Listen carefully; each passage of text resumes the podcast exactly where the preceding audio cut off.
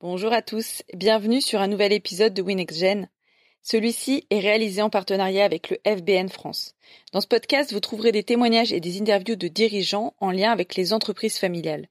Mon objectif, c'est de vous aider à mieux comprendre les défis rencontrés par les entreprises familiales sur des sujets hyper variés et de vous proposer des témoignages basés sur les questions que se posent toutes les personnes qui font le choix de travailler en famille, artisans, PME ou grandes entreprises. Si vous voulez en savoir plus, je vous invite à vous rendre sur la page du podcast ou à vous inscrire à la newsletter www.winextgen.fr. Dans cet épisode, j'ai le plaisir de recevoir Frédéric Roux, président de l'entreprise ICM. J'ai choisi cette entreprise spécialiste de la transformation des matières plastiques pour sa représentativité en tant que PME industrielle française agile et tournée vers l'avenir. Résolument optimiste, Frédéric Roux a pu compter sur ses équipes et le soutien de ses enfants qui sont également actionnaires pour tenir le cap pendant la période de confinement et accélérer le développement d'une gamme de produits dédiés à la protection des personnes contre le virus du Covid-19. ICM est une preuve que l'avenir appartient aux salariés et aux chefs d'entreprise qui savent évoluer dans un climat d'incertitude et qui peuvent utiliser l'adversité, le changement et les défis mondiaux comme de réelles occasions d'innover et de réaliser des progrès.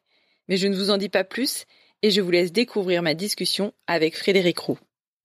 Alors bonjour à tous, euh, Frédéric Roux, en effet, je suis euh, le créateur de ICM Industrie, entreprise que j'ai créée en 93 et qui est euh, spécialisée dans la transformation de matières plastiques et composites par usinage. Nous adressons quatre secteurs d'activité. Le premier qui est l'aéronautique avec environ 30% de notre activité, le médical, l'agroalimentaire et toute la partie industrie électromécanique. Euh, voilà, nous servons euh, des grands noms euh, de l'industrie française et nous, nous sommes implantés sur cinq usines en France avec 180 collaborateurs et pour un chiffre d'affaires de 28 millions d'euros l'année dernière. Très bien. Alors ce que je vous disais euh, quand on a préparé les questions, c'est que la crise du Covid, elle a été euh, très brutale en fait, elle a soudainement modifié nos vies et, notre activité économique. À quoi ressemblaient les premières semaines pour vous chez ICM suite à l'annonce d'Emmanuel Macron? Alors, chez ICM, euh, on a eu deux phases. La première phase, c'était juste avant l'annonce d'Emmanuel Macron, où, venant, voyant un petit peu comment les choses évoluaient, euh, nous nous sommes déjà beaucoup intéressés à la santé de nos collaborateurs et au respect des, gestes barrières. De fait, nous avons, dès le 10 mars, mis en place le télétravail pour toutes les personnes euh, pour lesquelles c'était possible, et en particulier toutes les personnes de euh, l'administration, administration des ventes, administration comptable. toutes ces personnes se sont retrouvées du jour au lendemain en télétravail avant l'annonce du président. Et puis, après l'annonce du président, euh, eh bien, euh, nous, nous étions partis, enfin, juste avant, nous étions partis dans la volonté euh, de poursuivre notre activité. Malheureusement, trois jours après l'annonce du président, nos clients ont fermé leurs portes. Donc, ça ne ferait aucun intérêt de poursuivre notre activité si nos clients ne pouvaient pas recevoir nos produits. Résultat, nous avons donc décidé également de fermer la majeure partie de nos usines, à l'exception de l'usine de Lyon et du siège social. Et donc c'est à partir de là que nous avons commencé à essayer de rebondir euh, sur l'après-Covid. Alors comment, comment justement vous avez essayé de, rebondir? Alors tout d'abord, il faut se remettre un petit peu en perspective. Ce fameux 20 euh, mars à peu près, euh, dans l'entreprise, il reste la famille Roux et cinq collaborateurs. Donc à partir de ce moment-là, il n'est pas évident non plus euh, de savoir exactement vers quoi on va s'orienter.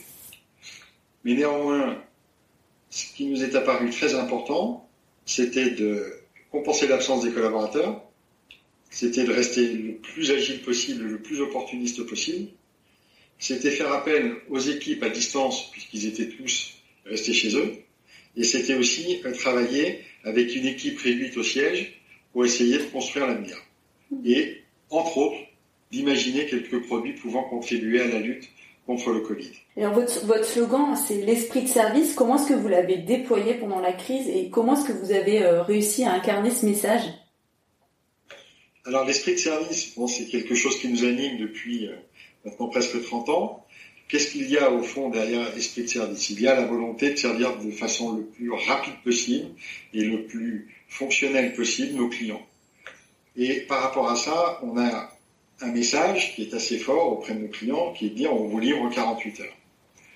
Et face à ça, euh, eh bien, on a essayé de construire une offre pour le Covid qui soit livrable le plus rapidement possible, dans un délai très court, et on a mis en place donc toute une gamme de produits qui a été développée en moins de 10 jours, avec un site internet pour permettre de passer les commandes qui a été développé en 48 heures, une gamme complète de 40 produits, et tout ça avec un objectif, c'est de pouvoir livrer en 48, c'était de pouvoir livrer en 48 heures. Alors, on a plus ou moins tenu cet objectif, pas à 100%, mais on a quand même respecté euh, notre engagement. Et grâce à ça, l'entreprise a généré un chiffre d'affaires additionnel avec toute la partie Covid-19 d'environ 1 million d'euros. Ce qui, est, une belle performance. Et donc, ce qui veut dire qu'il a fallu être euh, très agile dans, ces moments-là. Finalement, euh, vous diriez que vous étiez agile certainement déjà avant cette crise et c'est ce qui vous a permis de réagir très vite, non? Oui, on était agile avant cette crise, ça c'est sûr. Mais là, je pense qu'on a fait encore plus preuve d'agilité. pour plusieurs raisons. Et moi, c'est un petit peu en préparant cette, interview que je disais, c'est probablement une des, des, forces de la société familiale. C'est que on vit ensemble, on pense ensemble et on a un objectif commun, c'est l'entreprise. On se pose pas la question de savoir si euh, il va falloir faire des heures, pas faire des heures, si on peut ou on peut pas. On doit. Donc de fait, eh bien quand on se retrouvait en famille, L'objectif, c'était comment trouver la solution pour pérenniser l'entreprise dans le marasme dans lequel nous sommes. Et donc, à chaque fois, nous avons mis en œuvre à nos moyens, avec nos petits moyens, j'allais dire même, euh, mais vraiment les moyens familiaux, la façon de pouvoir travailler plus vite, travailler encore plus, augmenter les plages horaires, trouver la façon euh, de pouvoir servir au mieux nos clients. Mmh. Vos enfants travaillent avec vous? Oui. Ouais. Et ils sont tous opérationnels dans l'entreprise? Alors, j'ai un enfant qui travaille avec nous, et il se trouve que euh, ma deuxième euh, fille, elle était en train de chercher du boulot à ce moment-là, et elle a contribué, elle aussi, euh, à la réflexion et à la mise en place de toute cette gamme sur le Covid-19. C'est intéressant parce qu'en fait, il y a la réussite des salariés d'un côté, appuyée par la force d'un collectif familial et les deux sont, les deux sont très très liés. En préparant.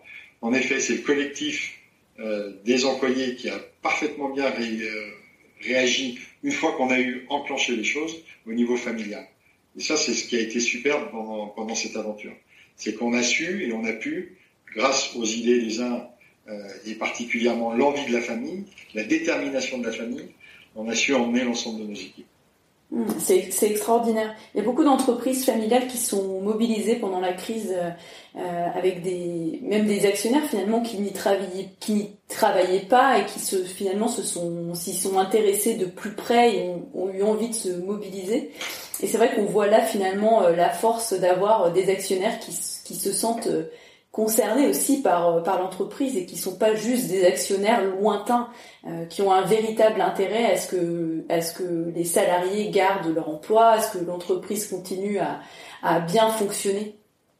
Comment est-ce que vous, vous préparez la, phase post-Covid on est déjà rentré dans cette cette phase, hein, bien que euh, voilà, on, soit encore un petit peu sur une ligne, euh, euh sur une tangente quand on entend aujourd'hui euh, ce qui se passe euh, en termes de circulation du virus.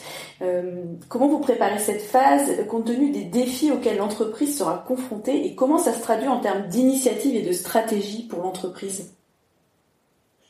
Alors moi, je pense que euh, il y a un élément déterminant de l'entreprise familiale, et ça de façon assez générale, c'est qu'on n'a pas commencé à réfléchir post-Covid euh, il y a quelques jours, depuis euh, le 11 mai. Nous, ça a été notre première réflexion, c'est comment on va trouver la solution pour que, face à un arrêt aussi brutal, on, soit en capacité demain de poursuivre nos activités.